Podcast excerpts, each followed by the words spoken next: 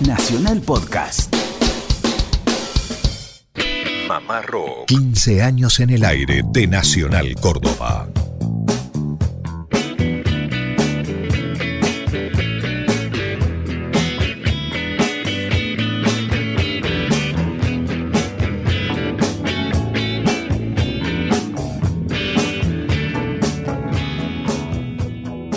Hola, hola, ¿qué tal? ¿Cómo andan? Buen sábado para todos. Damos comienzo a otra emisión más de Mamá Rock, en este caso 22 de abril ya de este año 2017. Muchachos, buenas tardes, buen sábado para ustedes. Estamos saliendo a nivel país. Qué interesante esto. Lucas, ¿cómo le va? Buenas tardes. ¿Qué tal, Germán? ¿Cómo le va a usted, a toda la audiencia? Un abrazo grande a cada uno de ustedes ahí en el rinconcito más recóndito de la Argentina, a lo largo y a lo ancho, en esta edición País de Mamá Rock de los días sábados. ¿Cómo le va, Lucio? Buenas tardes. Queridos amigos, un gusto, buenas tardes. Efectivamente, una sintonía nacional con matices federales. Sí. Esa es la ah. idea. Tenemos saludos del sábado pasado, gente que se comunicó desde Rosario. Desde Ushuaia. Desde Ushuaia también. bueno, en un ratito nada más eh, los estaremos leyendo. Y bueno, también la audiencia eh, clásica, la fiel, la que nos viene siguiendo en estos 15 años, que nos escucha por Córdoba, Santa Fe, San Luis y demás. Y sumamos a lo largo de varios programas oyentes de Rosario, de Neuquén, de Gualeguaychú, de Jujuy, entre otros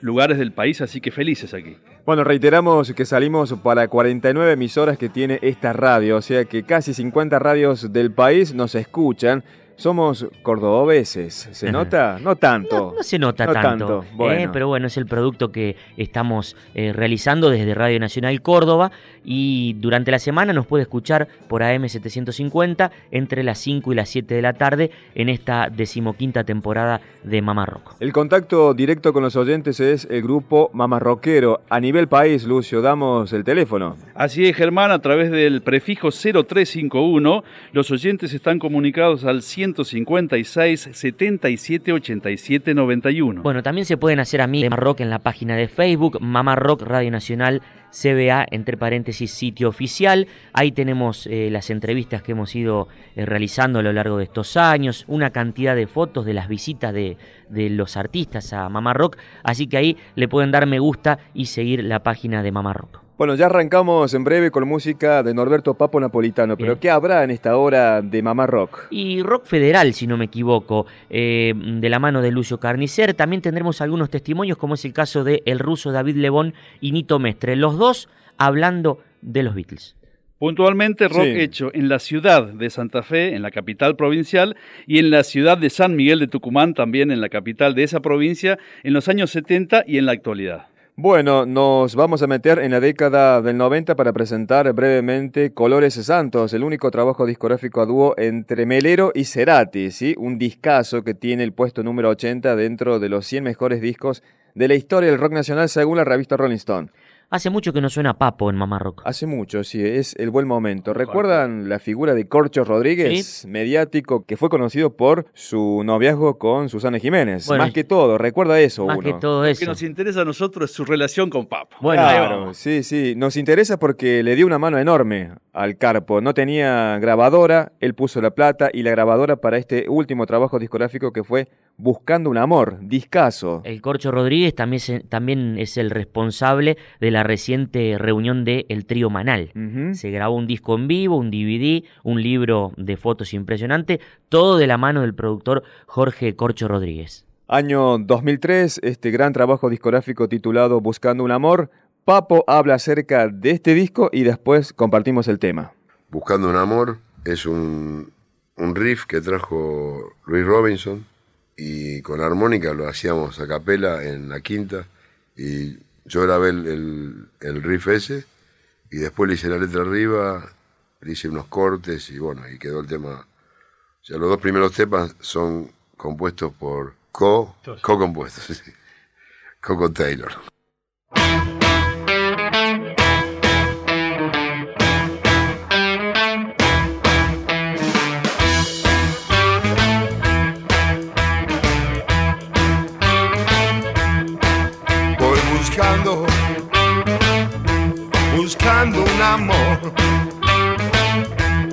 Obsesionado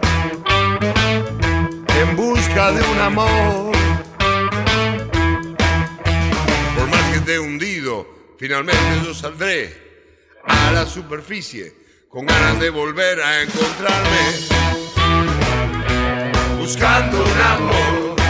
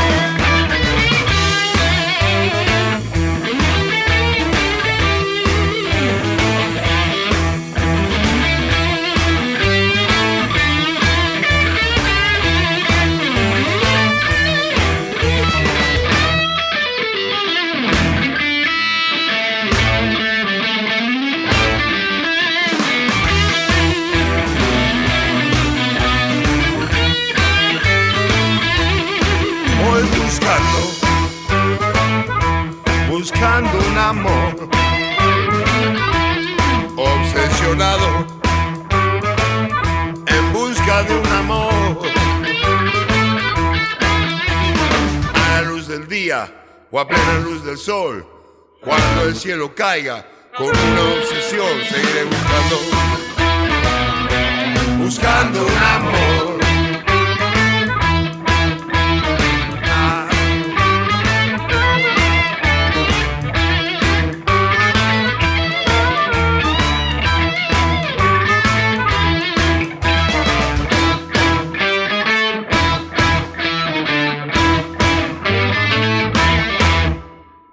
Bueno muchachos, estamos compartiendo este gran trabajo discográfico y el tema que da nombre a esta placa, Buscando un Amor, Norberto Papo Napolitano, año 2003. Compartiendo la tarde mamarroquera aquí en Mamá Rock, en este horario los sábados, la edición País de Mamá Rock para las 49 emisoras de Radio Nacional Argentina. ¿Se enteraron que estuvo Ringo Starr hace poco por la Argentina? Sí. Efectivamente. Sí. Bueno, imagínense la cantidad de músicos del rock argentino que se han dado el lujo o el gusto de poder ver a un Beatle en vivo. Esa es la idea y el fin a veces, ¿no? También, claro. Señor de los Anillos. Bueno, exacto, Ringo. Aquí estuvo en Córdoba hace un par de años, tuvimos oportunidad de ir a cubrir el recital. Sí. Eh, también lo estuve viendo en el Luna Park la primera vez que vino. Y bueno, recientemente estuvo en un festival, esos organizados por estas líneas de teléfonos celulares. Ajá. Quien estuvo ahí es el ruso David Lebón con Charlie García, viéndolo, viendo a su líder. Y Lebón lo contaba aquí en Mamá Rock. Escuche. Hola, soy David Lebón y quiero mandar un saludo para Mamá Rock y un beso inmenso para la gente que lo escucha. Eh, David, hace poco escuchaba una versión tuya de She's So Heavy, ella es tan cargosa de los Beatles, es una versión desgarradora que grabaste. Está buena, está buena. Y sabemos que estuviste viendo a McCartney en Montevideo, ¿cómo lo viviste? Viví en Montevideo y acá, en el estadio que está ahí en La Plata, cerca de La Plata. Ah, aquí también. Sí, no, me volví loco, no, no, no, es, no puedo creer, es un monstruo tremendo que sigue con la misma voz, el tipo no sudó una gota, no toma una gota de agua en el escenario, eh, recorrió un montón de canciones, la voz espectacular, la banda espectacular, o sea, no, no tengo palabras. Tal cual. Mira vos, eh, estás marcando un detalle que a mí también me había llamado la atención, esto de que no se hidrata. A mí me llamó la atención que no tome una gota de agua. Sí, impresionante, es impresionante. Pero bueno, qué sé yo, tendrá su forma. Como es vegetariano, también debe tener mucho líquido en el cuerpo. Ah, esa puede ser la explicación. Tal cual, tal cual. Bueno, y hablando de los Beatles, también estuviste junto a Charlie viendo a Ringo Starr hace poquito. ¿Cómo fue ese encuentro? Fue muy divertido eso, porque yo le doy a Ringo eh, le digo, bueno, hola, le digo en inglés, hola, soy, yo soy David, y él me dice, y yo soy Ringo. Le digo, bueno, sí, ya lo sé, ya lo sé eso. Pero, y atrás vino eh, Charlie y empezó a decirle, do you remember me? Do you remember? ¿Te acordás de mí? ¿Te acordás de mí? y Ringo medio se asustó un poco, ¿viste? Porque medio como que se le fue encima a Charlie, pero con amor, ¿viste? Sí, sí, sí. Y, la verdad que fue muy cómico, porque eh, lo que pasa que Ringo, como quedó, él nos comentó que quedó un poco preocupado, que después de lo de John, viste, quedó un poco preocupado con la gente que se le acerca, viste. Claro. Eh, porque hay muchos locos, viste, por ahí. Exacto, sí, sí, un poco de paranoia, de sí, fobia. Un poquito de paranoia.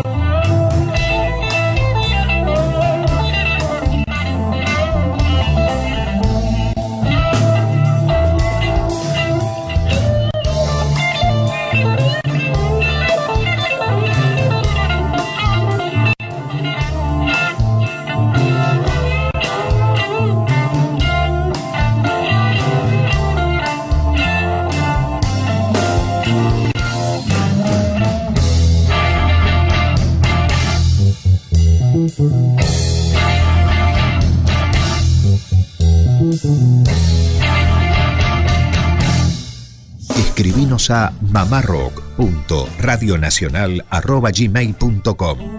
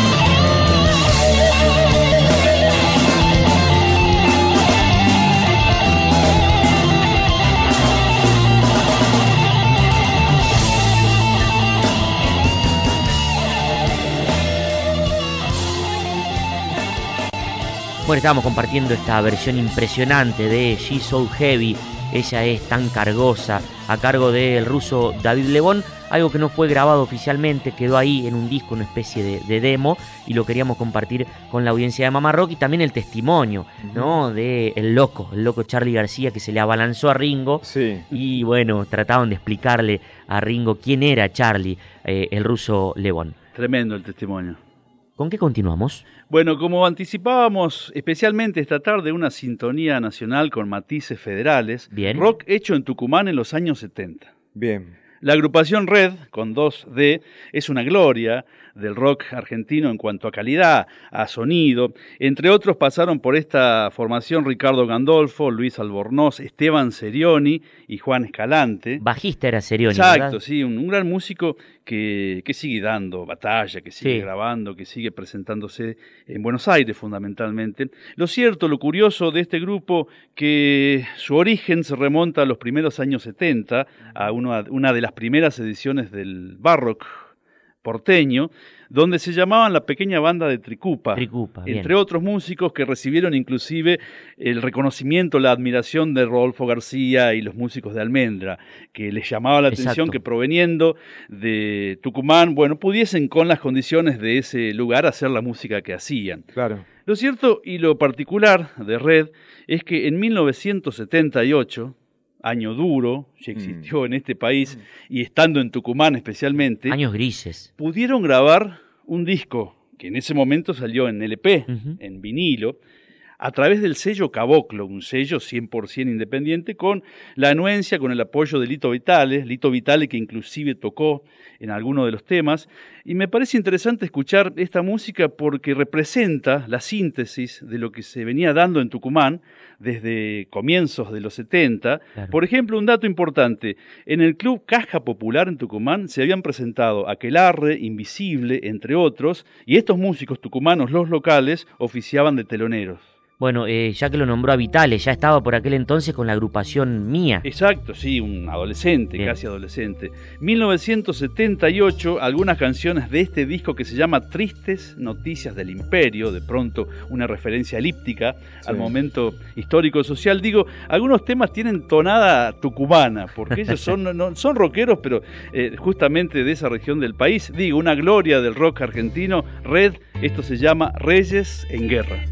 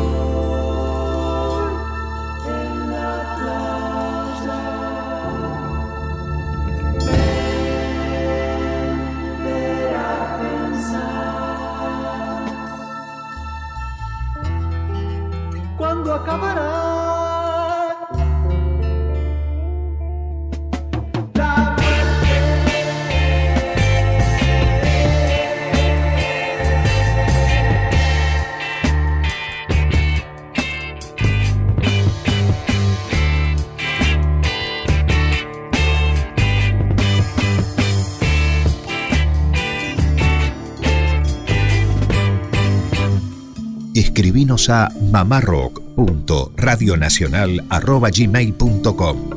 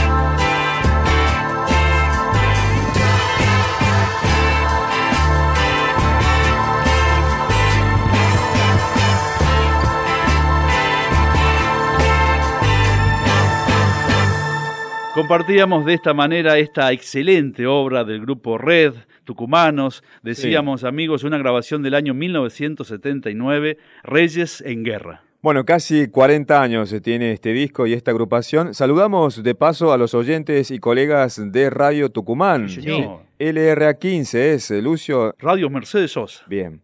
Bueno, les decía que había mensajes de la nueva audiencia que vamos cosechando los días sábados aquí con Mamá Rock.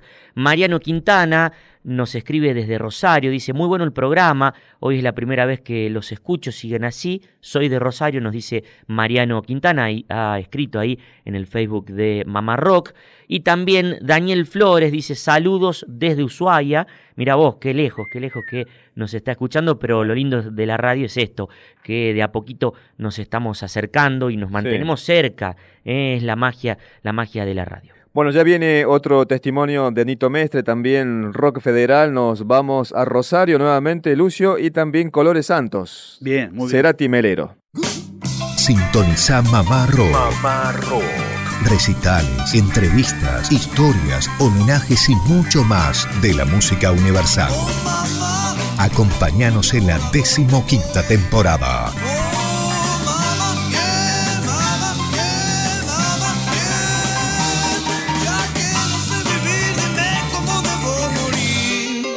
15 años en el aire de Nacional Córdoba.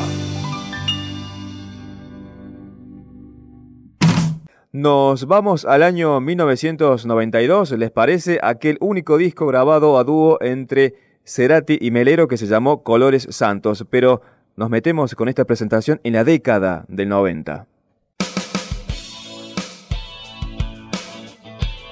¿Sos nostálgico? Yo quise más, no había fin. Lo que yo quise encontrar. ¿Querés revivir los 90? Más se pide y se vive. Canción animal. Mamá Rock te acompaña. Bueno muchachos, el coqueteo entre Cerati y Melero siempre fue histórico, se lo llamó el cuarto soda estéreo a Melero, amigos de la infancia, amigos de ruta y también de la música. Año 92 se juntaron y grabaron este gran trabajo discográfico. Según la revista Rolling Stone, es el disco número 80 dentro de los 100 mejores discos de la historia del rock argentino. Lo presentaron en un canal televisivo, esto fue en la década del 90, también un año después, año 93, en el programa Fax, que lo conducía Nicolás Repeto, un joven Nicolás Repeto. Éramos todos muchos más jóvenes. Por supuesto, había más pelo también en los integrantes de Mamá Rock ni hablar. Usted, Lucas, era más chico todavía. Sí, bueno, 92, 93. No, yo igual, estoy igual. Está igual. Estaba terminando la primaria en el 93. No, no me diga. Claro. Eh, estaba en secundario yo ya. bueno.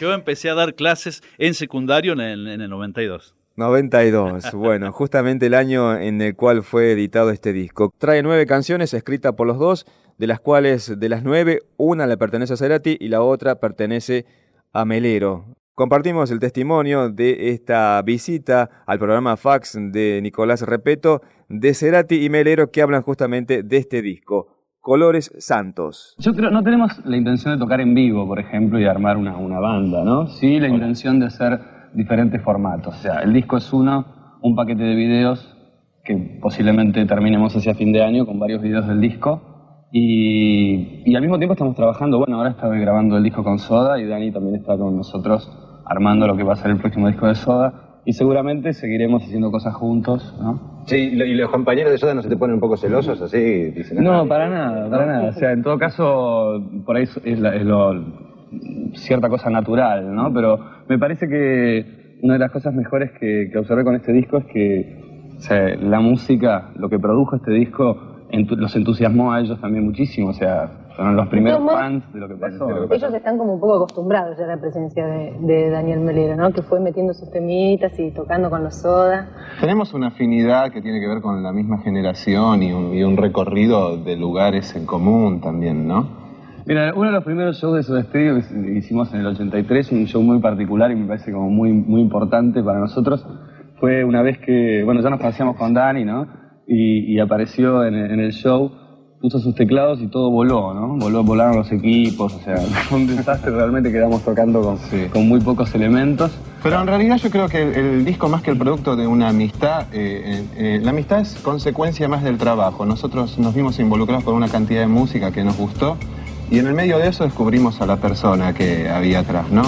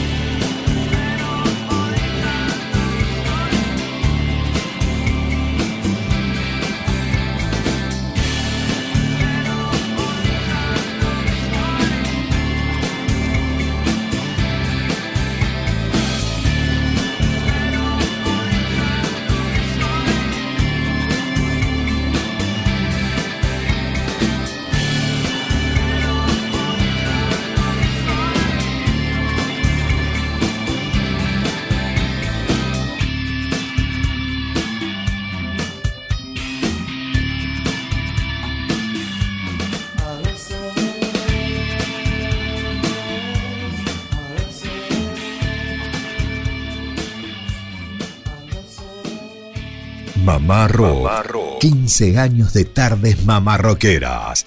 Bueno, estuvimos en Tucumán, vamos para Santa Fe ahora y un abrazo enorme a toda esa gente de Radio Nacional Santa Fe. LRA 14, AM 540, 102.9 FM. Estuvimos disfrutando días atrás a Sig Raga. Sí. Esta excelente formación que tanto nos gusta aquí en, en, Córdoba, que descubrimos, que nos deslumbra con la música y con toda la puesta en escena. Y a propósito de Sig Raga, ellos, eh, concretamente Gustavo Cortés, el tecladista y el cantante, participó de un proyecto que se realizó en 2013 en la ciudad de Santa Fe en relación a un grupo emblemático histórico de esa ciudad que se llamó Virgen.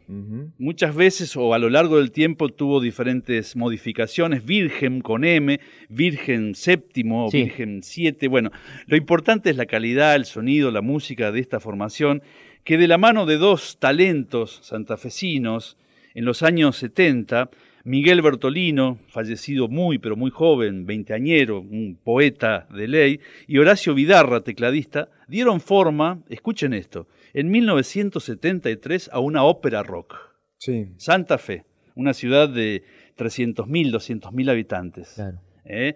Tremenda empresa de representar, como era en ese momento o como se acostumbraba dentro del rock progresivo, eh, mixturar la cuestión de la música con la actuación, con la, la puesta en escena, la presentación teatral y todo lo que conlleva una ópera rock. Tal vez influenciados por Pink Floyd, quien dice. Seguramente por, por Pink Floyd, pero creo que más que por Pink Floyd, en el 73 por eh, los Who, eh, Ah, Tommy, Tommy, Cuadrofeña, bueno, también estaba Sudamérica, o la ópera de Arco Iris, Sudamérica o El Regreso a la Aurora, también Cristo Rock, en realidad contemporáneo lo de los santafesinos, y la Biblia también Claro. de, de. El lado oscuro de la luna es del 73. Claro, claro, me, me parece que, bueno, contemporáneo Ahí, ahí, a, este, a la composición de esta obra, pero lo particular, lo interesante de este proyecto Sí. es que recién se grabó como disco en 2013.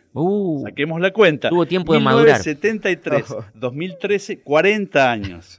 Naturalmente, los cambios del caso que sufrió en cuanto a formación, a, a cuántas, cuántas variantes, pero la esencia, la esencia sigue, sigue firme en Santa Fe de la mano de Horacio Vidarra, quien aunó a músicos históricos, y a músicos, por ejemplo, como digo, de la nueva generación, como ser la gente de Sick Raga. Claro. Santa Fe, una ciudad con una gran tradición blusera, muy buen blues, ha dado cuenta de solistas y de grupos a lo largo de la historia. ¿Papo no grabó un blues de Santa Fe? Sí, pero es un blues, me parece que era, su- era su mambo en su cabeza, ¿no? Que sí. iba por los campos, veía Santa Fe, pero no estaba adentro.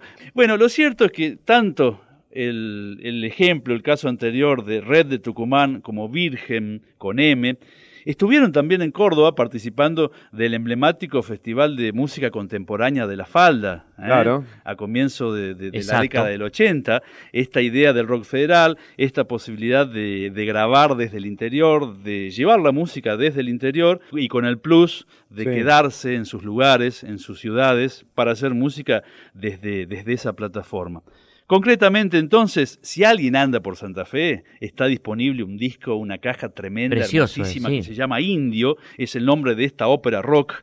Se gestó en los años 70 en Santa Fe y se cristalizó recién hace, hace poquitos años. ¿Usted no va para Santa Fe pronto, Lucio? Yo voy, siempre voy para Santa Bueno, Fe, así que ¿nos trae uno? tengo encargos, Bien, me parece. Entonces, la ópera Indio Santa Fe, compuesta en 1973, grabada en 2013. En este caso vamos a escuchar un movimiento, una canción que caiga en sus mentes, tiene un subtítulo, Asesinos, y quien canta aquí es el gran cantante santafesino Agustín Ferrero.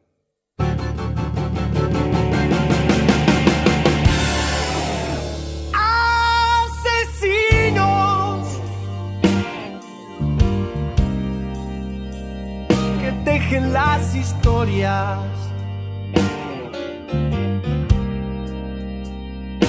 Que caigan sus mentes y no haya manos que agiten sus banderas.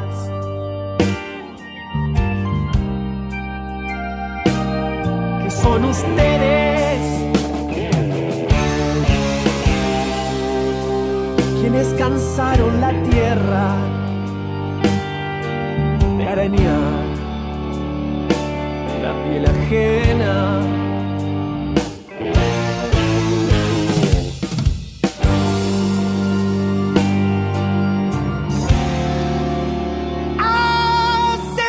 Asesinos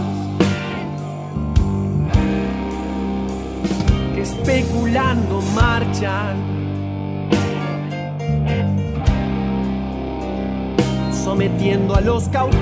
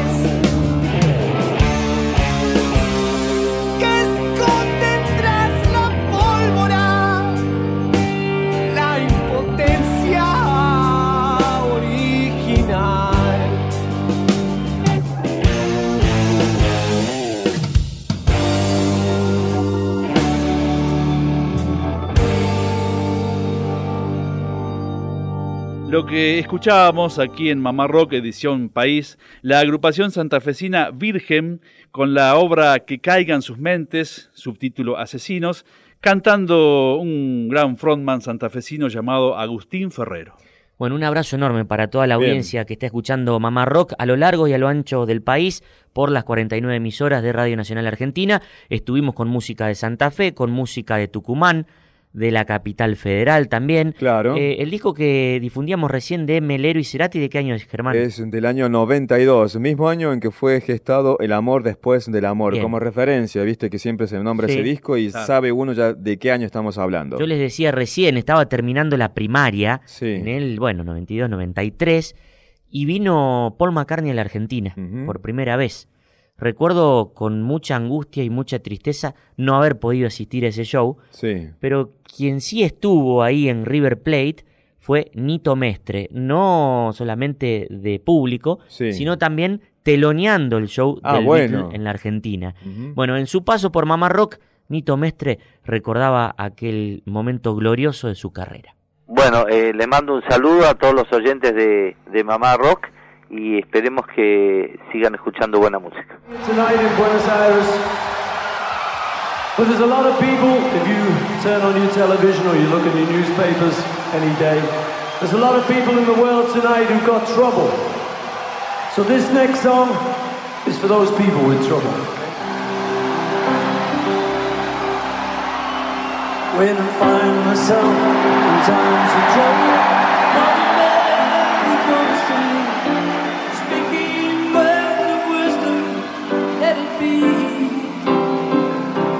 Eh, recién decís lo de gustos que se das. Yo te digo, te tengo una envidia re sana porque soy un fanático de los Beatles y sé que fuiste telonero nada más y nada menos que de Paul McCartney cuando vino a la Argentina y tocó en el estadio de River.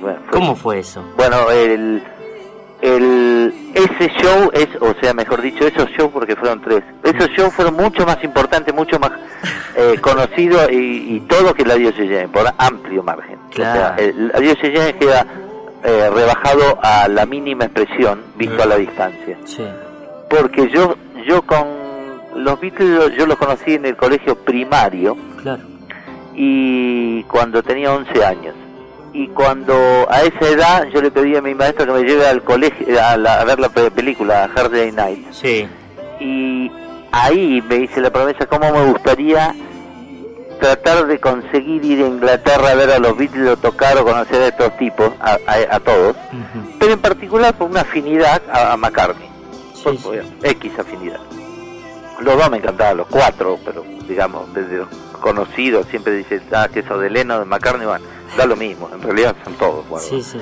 Eh, o sea que cuando yo me enteré, después de muchos años, de, de que venía desde los 11 años hasta cuando vino McCartney, que vino en el 93, Ujú. pasaron bastantes. Muchísimo. Yo me enteré que iba a venir y le gasté el cerebro a Daniel Greenbank, que, al cual lo conozco, y le dije, el telonero es obvio, le digo. O sea, que no te quepa la menor duda que soy yo. Me dice, sí, ya sé. No, no había pensado que vaya otro. Está buenísimo. Entonces cuando cuando fui tuve la, la enorme ventaja de saber todos los horarios de cómo se movía él y todo y por dónde, etcétera. Nunca le hinché la, la bola realmente. Claro. Pero me fui el primer día sabía que llegaba a las 3 de la tarde a prueba de sonido y entonces me fui a la prueba de sonido y pasó algo muy gracioso porque yo entré al estadio de River que es gigante Sí. Y entré y tiene una pista de atletismo y estaba el escenario y el mangrullo que es donde está el sonido en la mitad de la cancha y estaba la gente, algunos gente, no demasiado, a los costados de la pista de donde se corre, Sí. no en la cancha de fútbol, que estaba forrado con, con un paño blanco. Claro. Eh, y yo veo que no hay nadie, están empezando a tocar y yo voy caminando lo más tranquilo hasta la mitad, del, entre el mangrullo y el escenario, en la mitad, Te lo cruzas. agarro y me siento ahí. Ah. A ver, y estaba tocando McCartney cuando los tipos estaban a la prueba de sonido. Y yo me siento, y yo digo, qué raro, estoy solo acá, pero bueno, lo vamos a disfrutar. Y no había nadie. Y habrá pasado menos de cinco minutos que viene un tipo muy cariñosamente me dice de- de- del grupo de ellos, me dice, eh, discúlpeme, pero ah, no ves que no hay nadie, es porque los músicos piden que no haya nadie en la prueba de sonido. Claro. O sea, estaba yo solo mirando a la prueba de sonido que estaban tocando otras canciones de los Beatles, por ejemplo, Qué bueno. para la prueba de sonido. Y después, bueno, obviamente lo fui a, a saludar, eh, después fui a la prueba de, a la conferencia de prensa, pero me tuve que ir porque tenía que yo tocar, ¿no? O sea, toqué y cuando terminé de tocar estaba él ahí, le estaban dando la llave de la ciudad, alguna huevada de esas. Sí.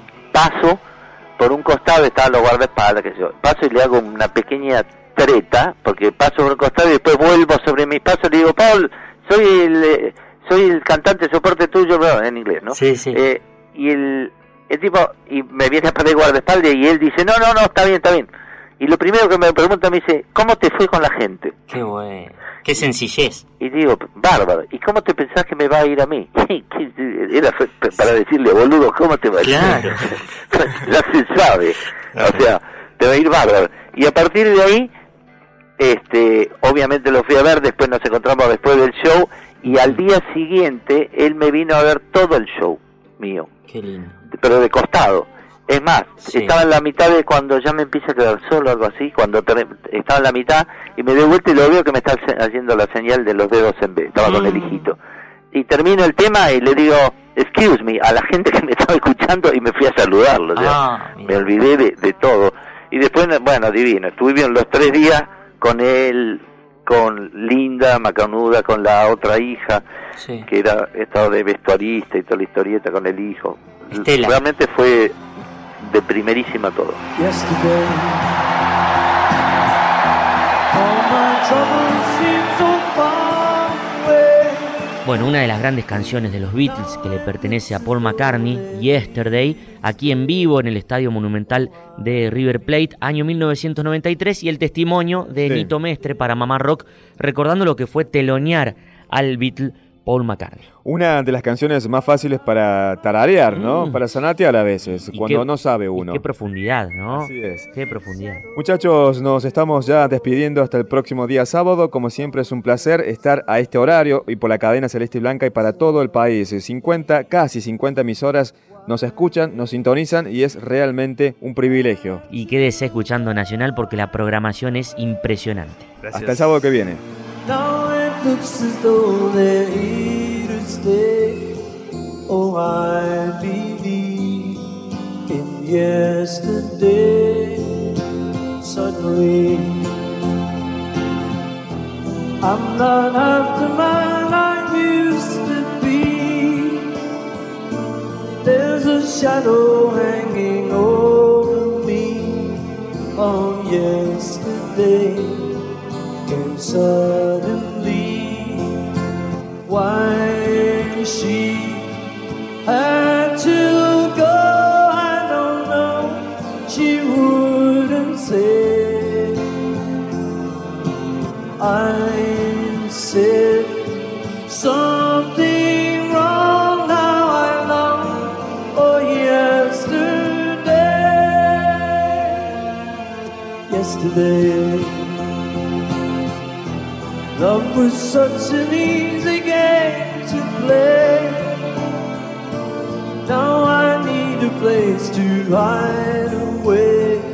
Escuchaste desde Radio Nacional Córdoba y para todo el país Mamá Rock, programa conducido por Germán Hidalgo, Lucas Fernández y Lucio Carnicer